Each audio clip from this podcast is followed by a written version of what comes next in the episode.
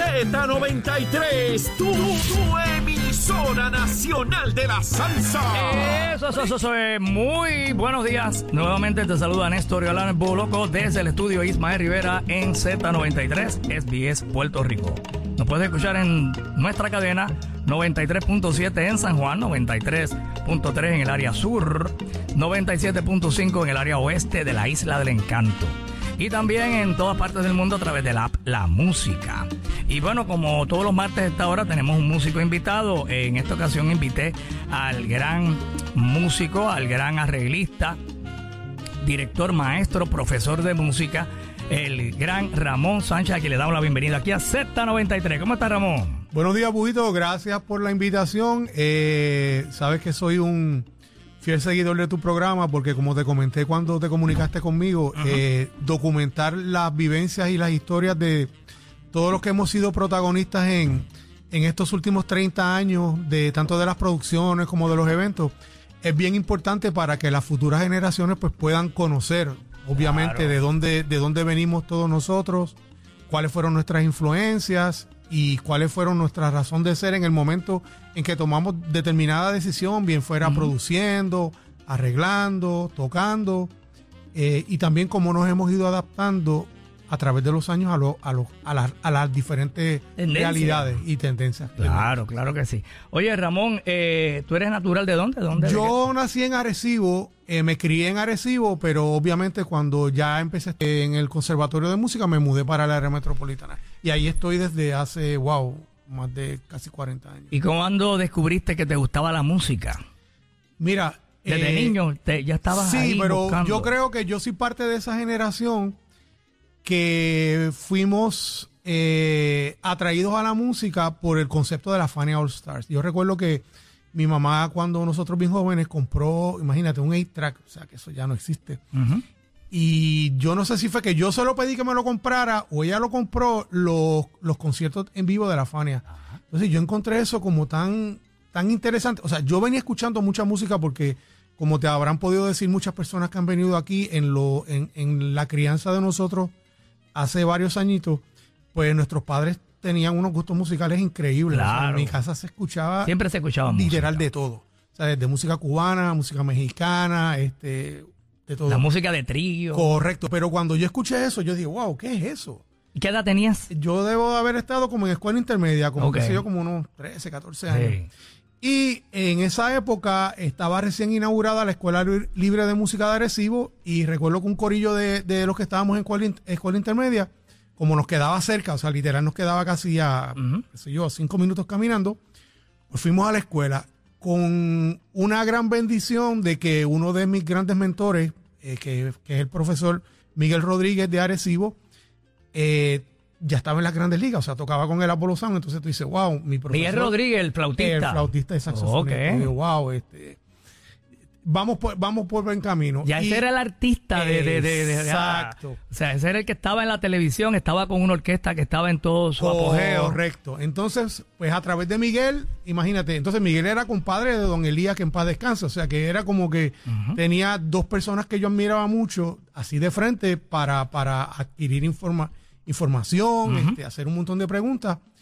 Y pues ahí más o menos transcurrí todos los, los, los- los años de escuela intermedia, los años de escuela superior En esa escuela de en música. esa escuela en de música. Y, y recuerdo, o sea, que Miguel cuando hacía lo- lo- los conciertos con el Big Band traía, o sea, llevaba a sus compañeros del Apolo, llevó a Gunda en varias ocasiones, Wow. llevó a Don Elías, llevaba a Darío.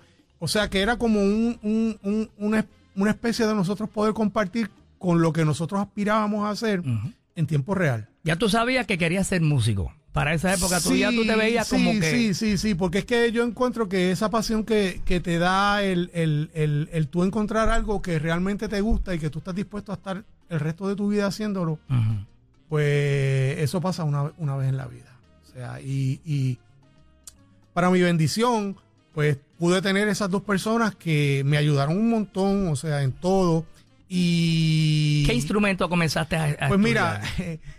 el primer instrumento que yo, que yo empecé a aprender a tocar fue el bongo. O sea, y eso lo hice por cuenta propia. Y me acuerdo que me compré un bongo porque me gustaba mucho La la, cuestión de, la percusión y de ritmo. cuando entro a la escuela libre de música, entro tocando trompeta, porque tú sabes que cuando llegas a una escuela libre de música y tú puedes decir, mira, yo quiero tocar eso, pero de repente a lo mejor ese instrumento no está disponible y encontré la trompeta. Entonces, mi maestro de esa época era el fallecido Edwin Elcano de Gran Combo. Oh. Que estábamos, estábamos queridos por todos lados, o sea, en, en términos de, de, de- De maestros. de tener buenos maestros, correcto. Y entonces después pues empecé a interesarme en el piano, porque encontré que el piano me servía mucho para lo que yo aspiraba a hacer. Yo recuerdo que desde bien joven eh, yo escuchaba las cosas en la radio y tenía un pianito y decía, déjame ver cómo es que suena eso. Y buscaba y tocaba y hasta que encontraba, hasta que encontraba el sonido, le llevaba las cosas a Miguel y le decía, Miguel, ¿qué tú crees? ¿Esto está bien? Bueno, eso está bien, pero esto. Y me hacía, me hacía las este, corregía. me las corregía, me daba feedback, me permitía eh, accesar por ejemplo, al repertorio de Roberto y entonces pues comparar, ok, ah, pues mira, esto fue lo que yo escuché y esto es lo que realmente es, o sea, el, el, el, el, el ar- el arreglo original. O sea que desde muy joven eh, te interesaste por no solamente ser un buen músico, sino ser, aprender a hacer arreglos musicales. Sí, que eso no lo hace sí. todo el mundo. No, no, ah, fíjate, Para eso hay que tener un, un don Sí. especial y obviamente, ¿verdad? claro, Con- claro, claro. Estudios. En, en esta época, eh, Búho, es, para mí es una necesidad de que todo el mundo, en cierta manera, pues, abarque ese aspecto del, del, del, ¿verdad? del negocio, porque nunca sabemos con qué nos vamos a encontrar. O sea, tú puedes ser un, ¿verdad? un excelente trompetista, trombonista, bajista, pero de repente llega a un estudio y se, se- se te acerca alguien, mira, me gustaría que me hicieras un arreglo de, la ca- de, de tal canción y si uno está, si uno está listo para, para eso, pues obviamente, pues ya tienes la Más mitad de- oportunidades, más oportunidades, más ingresos, más claro. opor- más- exactamente, exactamente. Fue una época bien bonita porque estamos hablando de 72, 73 aproximadamente, hasta los 80, que fue, bueno, yo entré al conservatorio como en el 76, pero esa fue una época bien, bien, para mí bien, bien, Bueno, la salsa estaba en todo su apogeo, esa década de los 70. bien interesante, porque yo recuerdo estando, estando en el conservatorio, o sea, todas las orquestas estaban tocando mucho. Mucho, o sea, mucho. O sea, incluso habían, habían compañeros eh, que estaban en conservatorio que se tenían que darle baja porque el volumen de trabajo era, era, era de tal magnitud que no podían ir a las clases. Wow. Entonces estaba todo el mundo viajando, este eh, iba, iba, eh, o sea, era una época donde, donde Del, set- de los 70 a los 80. recuerdo que todavía, aparte de los senior proms, se hacían White Christmas, se Ujú. hacían este Glad. Day. Entonces, pues en esa vuelta eh, había como un montón de trabajo. Entonces, pues a veces yo iba a trabajar, a veces iba a ver los grupos, porque también pues tenían la opción. De hecho, nosotros cuando estudiamos en conservatorio, cruzábamos la avenida e íbamos a Telemundo a ver las orquestas Ah, en sí, vivo claro, era claro. un banquete. Sí, sí, eso es de O esta, sea, ese- el show de las 12. El show de las 12 fue un, un, ¿verdad? Un, un- un método de exposición para un montón de, de- de grupos y cuando, por ejemplo, iban grupos como el Apollo Sound, nosotros estábamos ahí en primera en primera fila, En- en eh, primera eso era fila un para- taller, eso era un... Era, era, era, era tremendo taller.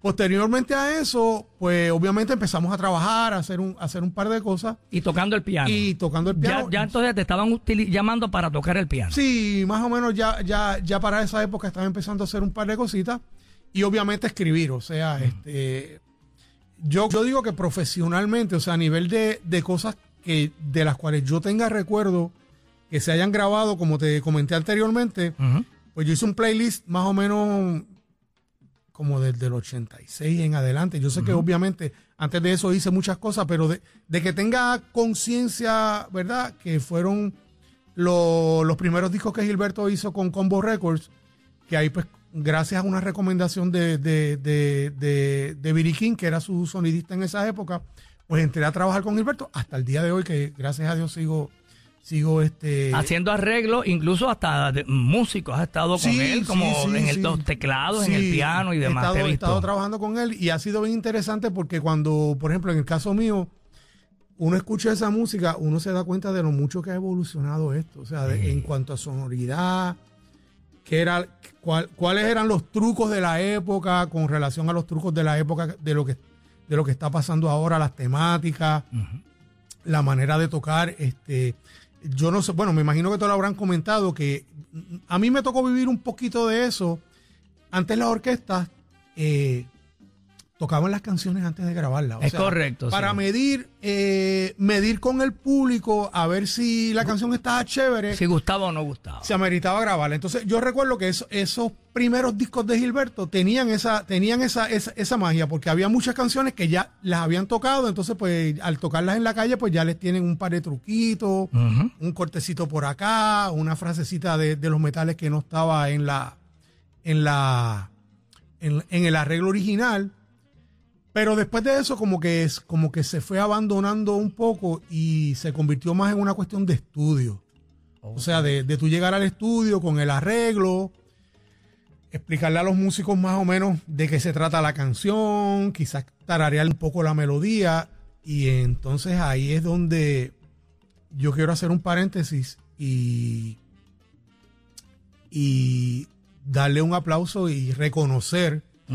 Todos esos músicos que en esa época participaron como músicos de sesión, porque acuérdate, eh, Búho, que el, el- el arreglo es algo que tú lo escribes en un papel, pero eso agarra vida cuando los tipos ponen la de ellos, ¿entiendes? Claro. Entonces, pues ahí tenemos, imagínate, eh, unas secciones de ritmo increíbles que... Músicos que eh, el fuerte de ellos era estar en el estudio grabando para diferentes para cantantes. diferentes artistas y entonces estar claro de que teníamos que tener mucho cuidado que no se nos parecieran demasiado las cosas. porque entonces eh, íbamos a crear como que un ambiente de, de un, de un poco de hostilidad ¿no? entre, entre, entre los artistas. Sí, Y- que lo de Tito Nieves no se parezca a lo de Gilberto, lo de Gilberto no se parezca a lo de Tito Roja, ni lo de Tito Roja a. Domingo, que cada cual tenga su identidad. Exacto, exacto. Eso, eso, era, eso era bien importante.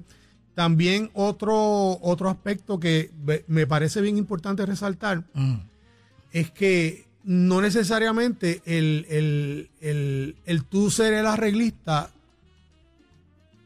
significaba que eras el productor de la canción. O sea que muchas veces, por ejemplo, en el caso, como tú bien mencionas, de, de Tito Rojas, Ah, pues el productor era Gunda. O sea, nosotros hacíamos los arreglos, se los entregábamos a Gunda, ahí íbamos a monitorear más o menos lo que estaba pasando, pero era Gunda, en el caso de, de- de Tito y de varios artistas, el que se encargaba de que si habíamos cuatro arreglistas, todos corriéramos en la misma en dirección. la mismo carril. O sea, que correcto. mantuviésemos ese sonido y, y- y las ideas, ¿entiendes? Entonces, pues ahí, pues, hay que, hay que, ¿verdad? Hacer la salvedad de que en, en ese caso, y en el caso de Jerry, pues fue Cuto.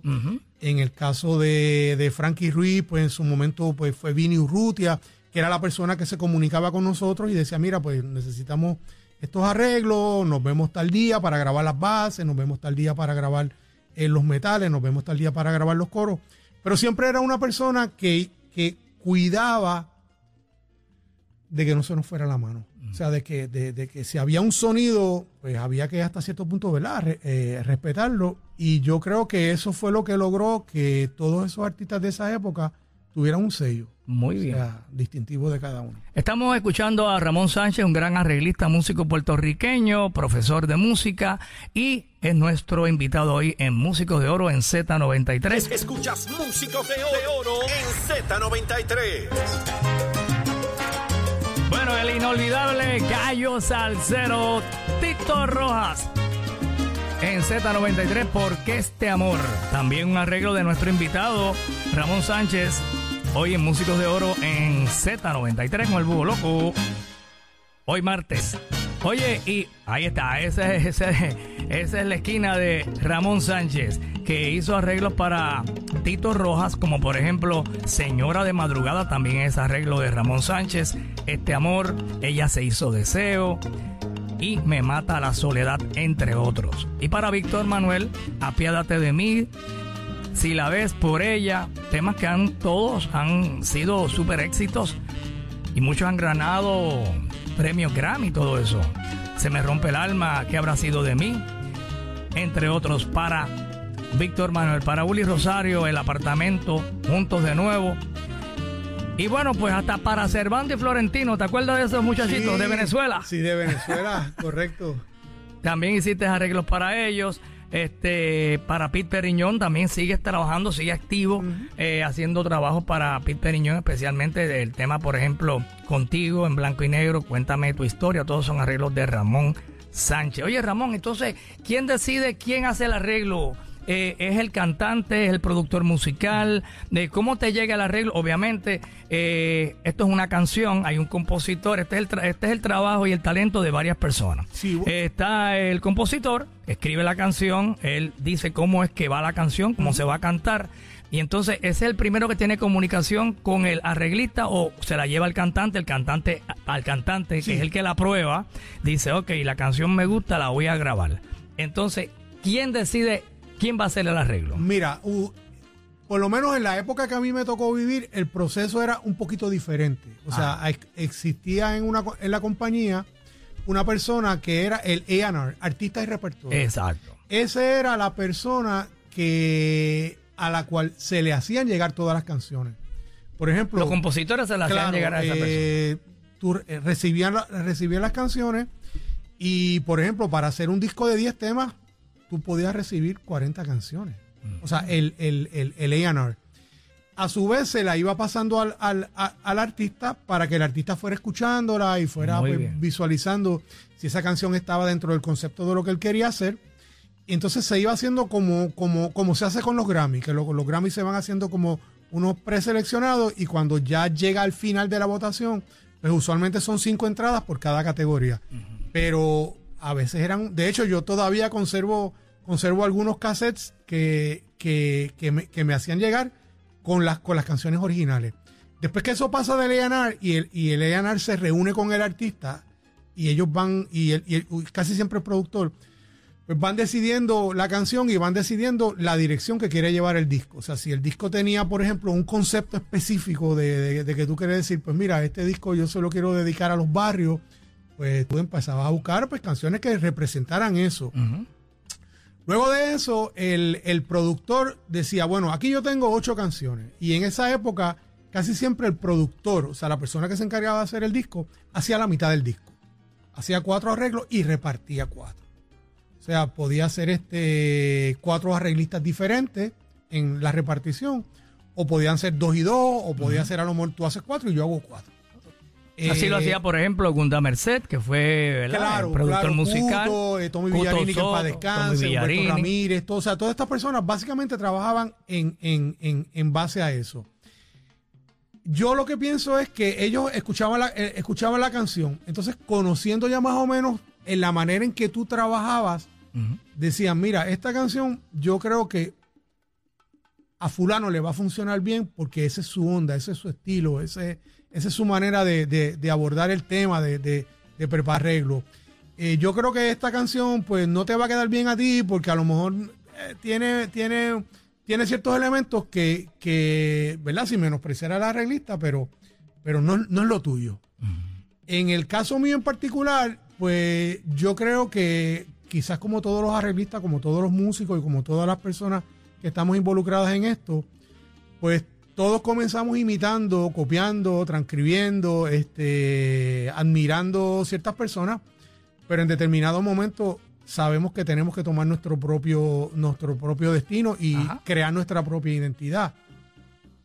Entonces, pues, todos hemos tratado, algunos, ¿verdad? Es- se nos ha hecho un poquito más difícil, a otros se les hace un poquito más fácil, de lograr tener un sonido de manera de que cuando llega una canción, la persona dice, pues mira, esta canción es para esta persona. O sea, yo me siento bendecido porque eh, al yo no estar directamente en el proceso donde se tomaban e- esas decisiones, muchas de esas decisiones me favorecieron a mí.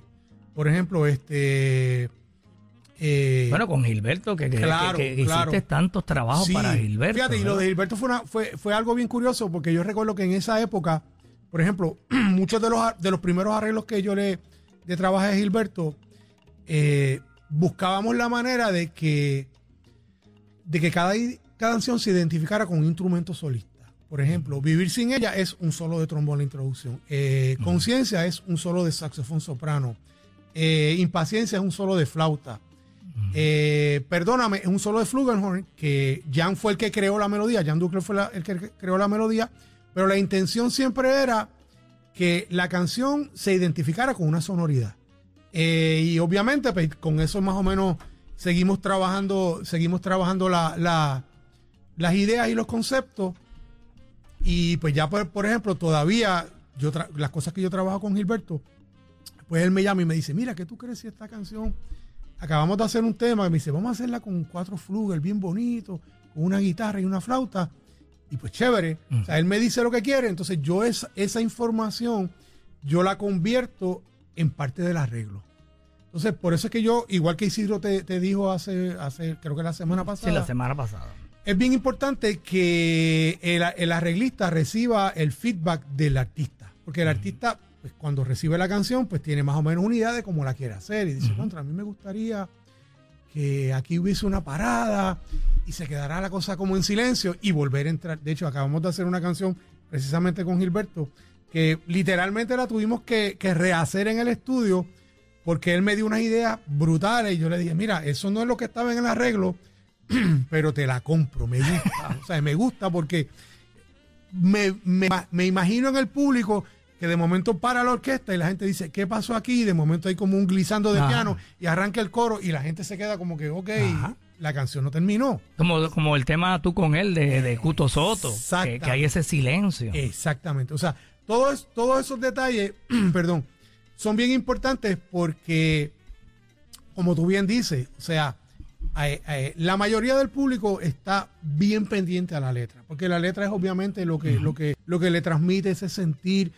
pero hay una gran parte del público que está bien pendiente a la música. Claro. O sea, Puede ser la letra más hermosa, pero si no tiene el arreglo que, sí, que la sí, lleva a brillar, pues no, no, el otro día no va me, a pasar me nada. por la escribe, me escribe un compañero de Colombia, me dice, chico, mira, este, volví a escuchar este arreglo y mira, me encantan esas ideas. Y yo como que, ok, chévere, tú sabes, pero que eh, eh, es bien bueno, o sea, bien, bien gratificante que aparte de, de- de lo que, de lo que representa el artista, que es para la persona que nosotros trabajamos, también nuestro trabajo no pase desapercibido. Claro. Entonces, yo siempre fui, yo, yo soy bien melódico. O sea, yo creo que eh, el arreglo tiene que tener algo, no que compita con la canción, pero que, que la, ponga al mismo nivel. O sea, y eso pues obviamente se logra, pues, como te digo, sentándose, buscando, buscando qué nosotros podemos hacer para enriquecer esa canción. Entonces, esa época de los 90, a Dios gracias, tuvo eso. O sea, tuvo esa, esa, tú escuchabas, por ejemplo, un dato bien curioso, habían varias, habían varios artistas que tenían exactamente la misma instrumentación. Por ejemplo, Jerry Rivera tenía tres trompetas y dos trombones. Rey Ruiz tenía tres trompetas y dos trombones. Y Tony Vega tenía tres trompetas y dos trombones. Y sonaban igual. Porque cada productor se encargó de, de- De de darle una identidad. aunque, aunque fueran exactamente los mismos músicos. Muchas veces pues por el, por el uso de los teclados, otras veces por, por conceptos dentro de, de- de la manera de hacer el arreglo, pero se logró eso. Muy bien, qué interesante. Seguimos eh, conversando con Ramón Sánchez. Hoy aquí en Músicos de Oro en Z93 vamos a escuchar uno de tus arreglos que, que es para la Puerto Rican Power. ¿Te acuerdas? Juguete de nadie.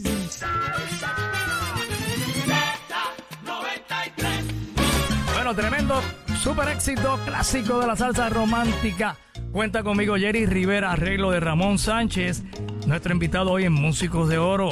Y también escuchamos Vino Tinto, otro arreglo musical de Ramón Sánchez, aquí en Z93. Bueno, Ramón, actualmente, ya que escuchamos a Jerry, eh, eh, estás trabajando de director musical de Jerry Rivera. Sí, llevo ya varios años trabajando con él. Este, Vas a todas sus giras, todas sus Sí, presentaciones, sí, sus sí, conciertos. sí, Estás sí. en el piano ahí. Estoy en el piano, está Tito de Gracia en el timbal y Serrano en la guitarra. Eh, ahora recién eh, vamos a integrar dos personas más a, la orquesta que viaja para ir poquito a poco ya creando, creando un grupo, un equipo de trabajo que seamos los mismos, que estemos siempre trabajando. Eh, me imagino que sabes, ¿verdad? Que, que hace varios años también hay un fenómeno que ha ocurrido que ya las orquestas no están viajando en su totalidad, Es sino que se está sí. viajando una parte de la orquesta, se está complementando con, con músicos de los lugares donde, donde, donde se viaja. Eh, hay, hay artistas que viajan solos también, con a veces con su director musical. Y eso ha sido un fenómeno que hace, ya te diría que como un poquito más de 20 años, ha sido, ¿verdad? Una realidad de lo que de lo que hemos estado haciendo. Sí, y- porque le sale económico al productor que, lo que los contrata allá en esos países llevar una orquesta de 12 músicos eh, con sus instrumentos y su, todo ese, ¿verdad? Sí, Eh, eh, probablemente, Más, más- más- más com- eh, yo más tengo- costoso, dicen ellos. Bueno, lo que pasa es que, que A menos que no sea, pues al Gran Combo tienen que llevarlo Claro, completo, claro, la claro, Sonora Ponceña, Willy Rosario. Pero a los demás cantantes, pues tienen que ir. Ah, Gilberto Sí, va con su orquesta, claro, Víctor claro. Manuel va con su orquesta. siempre, Pero- hay, siempre hay una energía, Búho, cuando estás viajando con la familia, que, que eso es prácticamente imposible de, de- de- Claro. de, de- de replicar. O sea, yo espero que eventualmente podamos volver a esa fórmula donde, donde como, o sea, el, el mismo, el mismo esfuerzo que, que se hizo para crear una identidad y para crear un sonido se mantenga en, en las presentaciones eh, personales. Lo bueno, o sea, lo bueno de, de- de todo este fenómeno es que en todos los países de Latinoamérica ya hay unos músicos de un nivel increíble. Muy bueno, sí. Bien bueno, y tú llegas, pones tu música, ensayas y no te tienes que preocupar. No siempre pasa así, pero yo te diría que hay un porcentaje bien alto de que siempre la cosa suena como, de- como, como debe de sonar.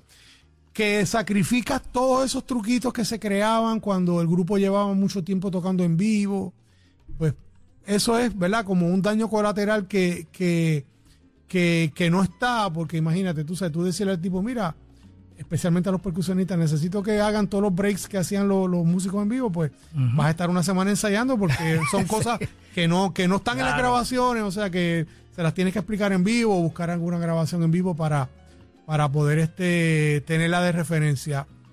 Eh, Y Jerry Rivera casi no trabaja en Puerto Rico hace muchos años, Sí. muy, muy pocas presentaciones, pero en Latinoamérica, en Europa y en todas partes del mundo, Sí, eh, sí, constantemente trabajando, muy fíjate. solicitado. Yo, yo pienso que, que hubo, hubo varios artistas en el género que se convirtieron en lo que ahora mismo se llaman como los influencers. O sea.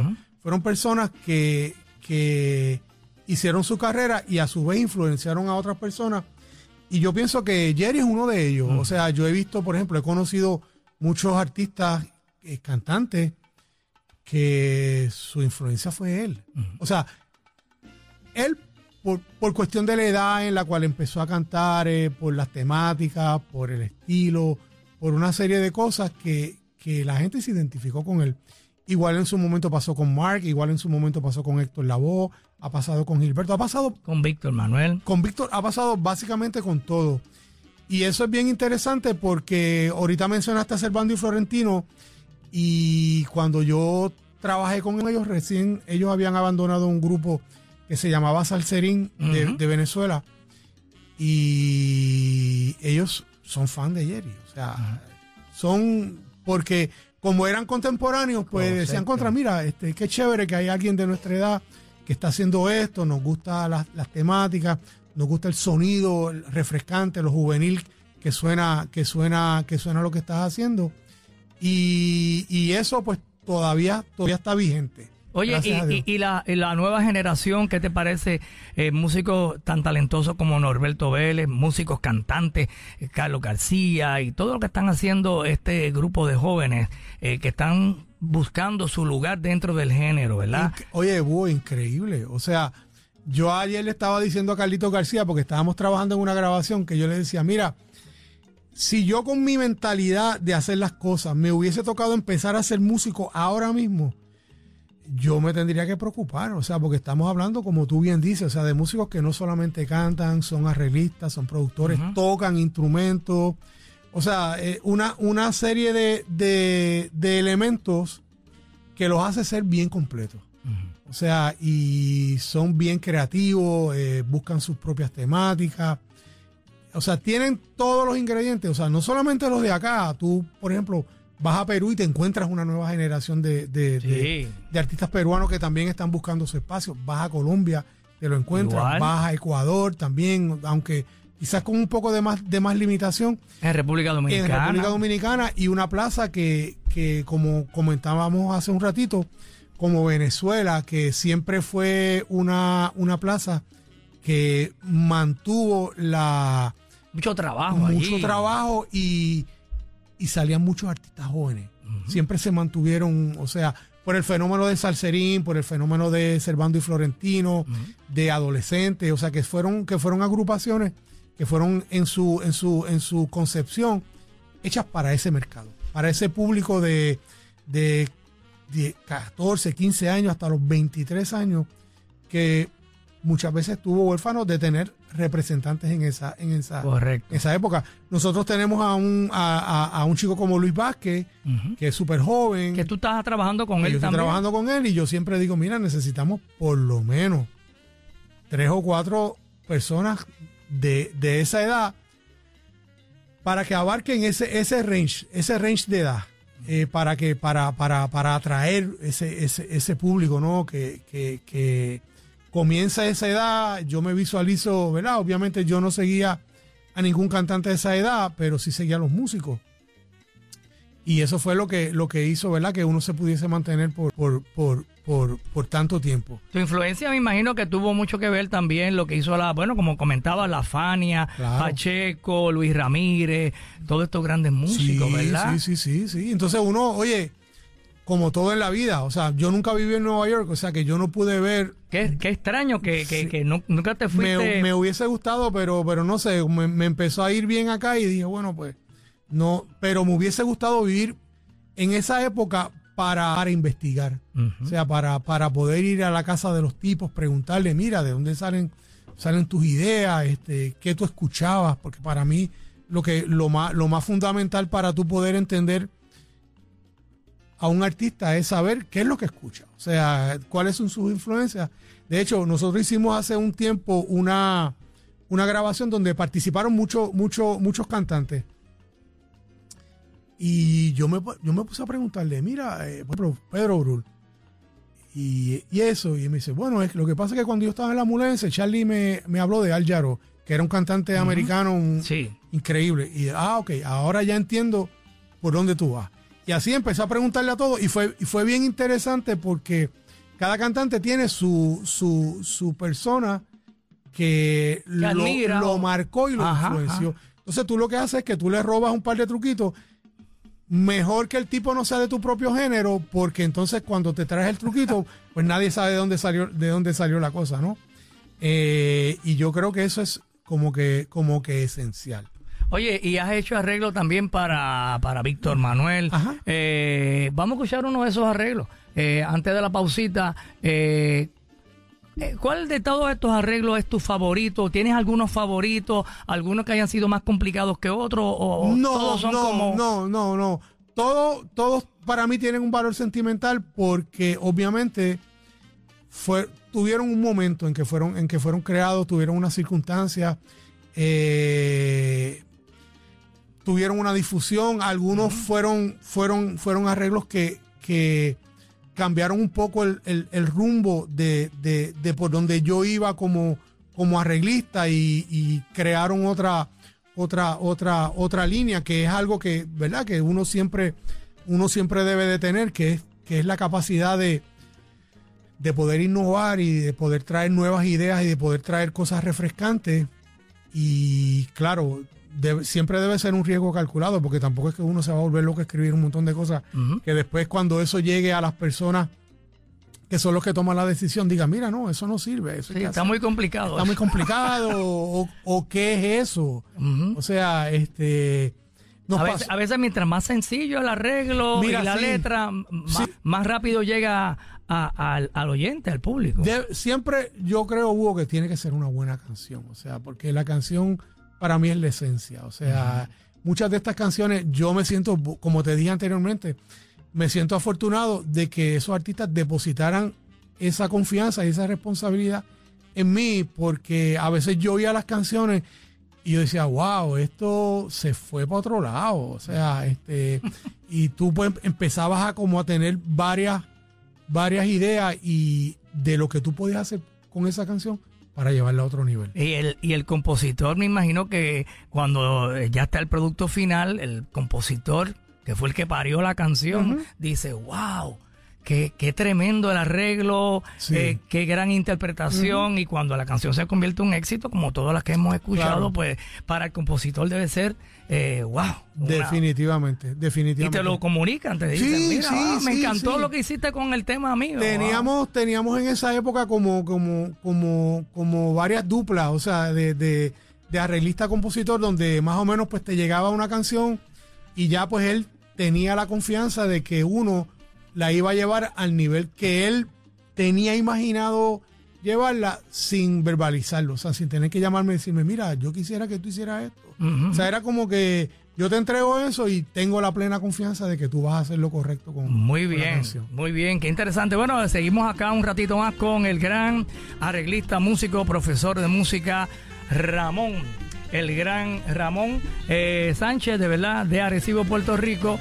Y vamos a escuchar uno de esos arreglos que también han sido temas que han logrado obtener premios, que han sido super éxitos y ahora clásicos de la salsa. Ahora cantando Víctor Manuel. Es- escuchas músicos de oro en Z93. Bueno, ahí está el gran Alex de Castro, arreglo musical de Ramón Sánchez, nuestro invitado hoy aquí en Músicos de Oro.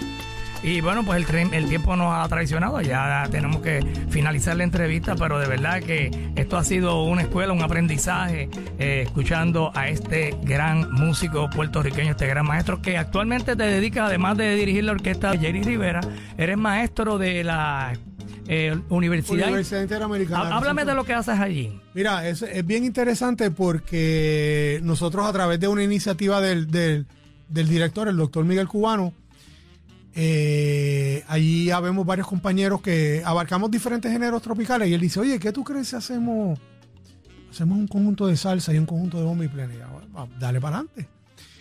Y esa iniciativa ha sido bien interesante porque hemos podido darle la oportunidad a, los- a los estudiantes, muchos de ellos que no vienen ni siquiera de un background salsero ni nada, a poder este, conocer el repertorio.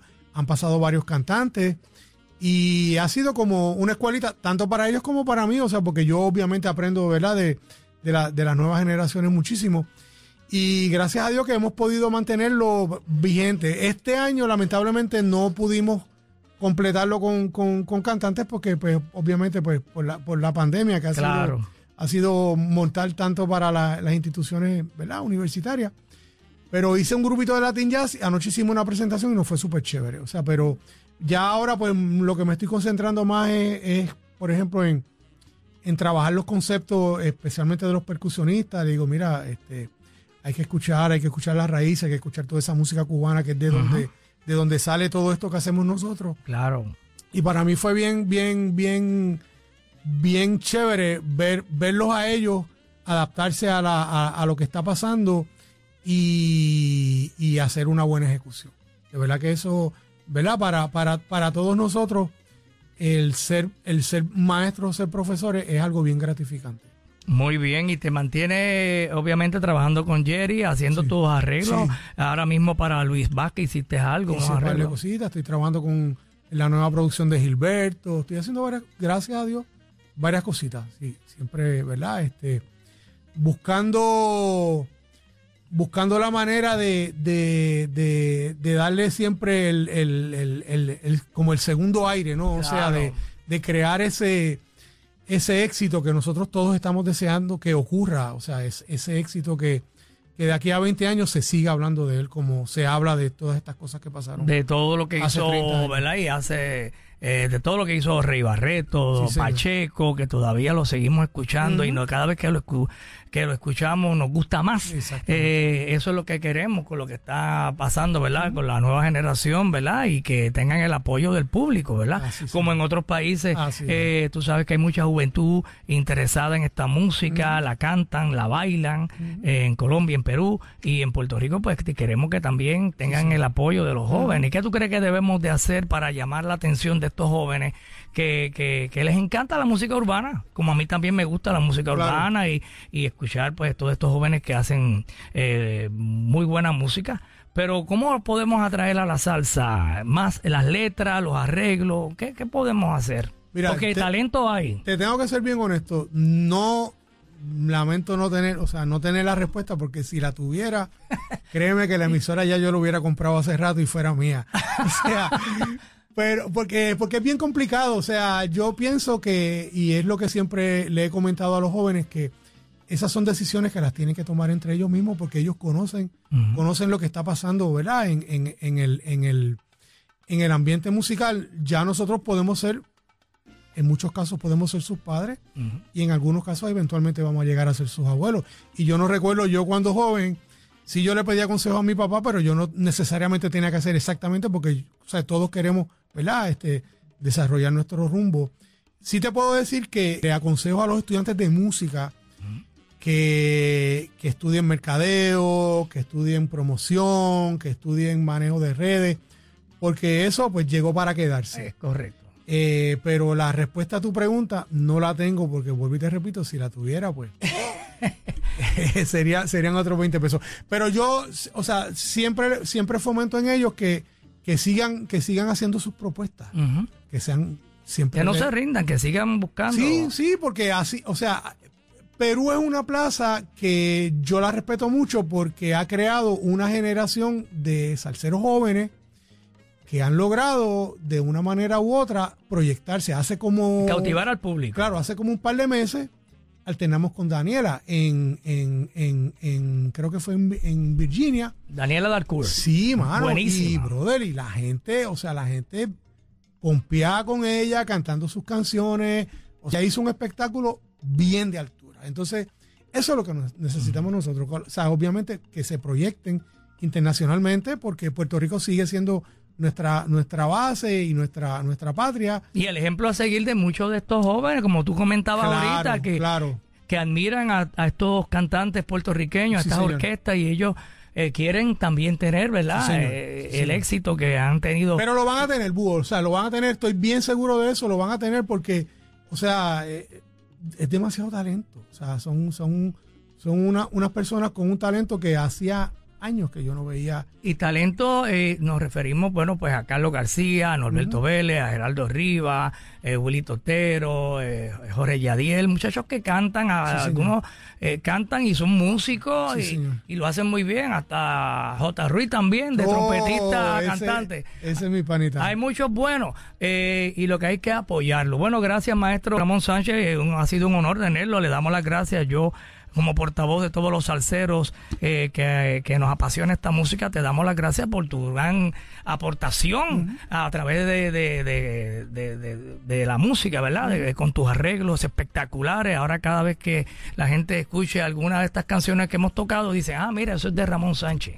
Que esa es la idea. Gracias. Eh, eres un orgullo boricua y te felicitamos. Y gracias. Gracias, gracias. Igualmente a ti, como te comenté cuando hablamos para, para, para, para hacer la entrevista, que agradezco mucho tu iniciativa porque estás permitiendo que todo el mundo, inclusive yo escuchando las entrevistas, he aprendido un montón de cosas con la, de personas con las cuales yo he compartido por muchos años y me entero de cosas que yo no sabía. Así es. O sea que es. ojalá que esto se pueda se pueda hacer un archivo donde de aquí a claro. 20 años las personas en, en diferentes facetas, bien sean universitarios o investigadores, quieran decir, mira, ¿y, y cómo, cómo pensaban los arreglistas de los 90? Ah, pues mira, pues tengo una entrevista con Isidro, tengo una entrevista con Ramón, tengo una entrevista con Eric Figueroa, tengo una con Cuto, tengo una con Gunda, y ellos puedan hacer sus investigaciones y podamos perpetuar esto. Claro. Yo creo que para mí eso es lo más importante. Excelente, excelente Gracias recomendación. Y la gente que quieran conocer más de usted, eh, ta- tienes tus redes y Sí, demás, señor. y ahí aparecen todos tus arreglos, eh, todo lo que has hecho y con los artistas que has trabajado. Muchas gracias, Ramón Sánchez. ¿Y tu otro apellido es? Audinot. Audinot. Tiene como que ver con... ah, Es, es francés. es francés. Es francés. Muy bien, bueno, pues muchas gracias por estar con nosotros. Y me voy con algo que es un arreglo tuyo también, la grabó Gilberto Santa Rosa y es una canción de Navidad. ¡Wow! Me gustan las navidades. Sí, señor. Que sepan a Puerto Rico comiendo pasteles y lechón asado y dándonos unos traguitos. Ah, sí, señor. Feliz Navidad, Gracias Ramón. igualmente, Hugo. Gracias por la oportunidad. Este es arreglo de Ramón Sánchez también aquí en Z93.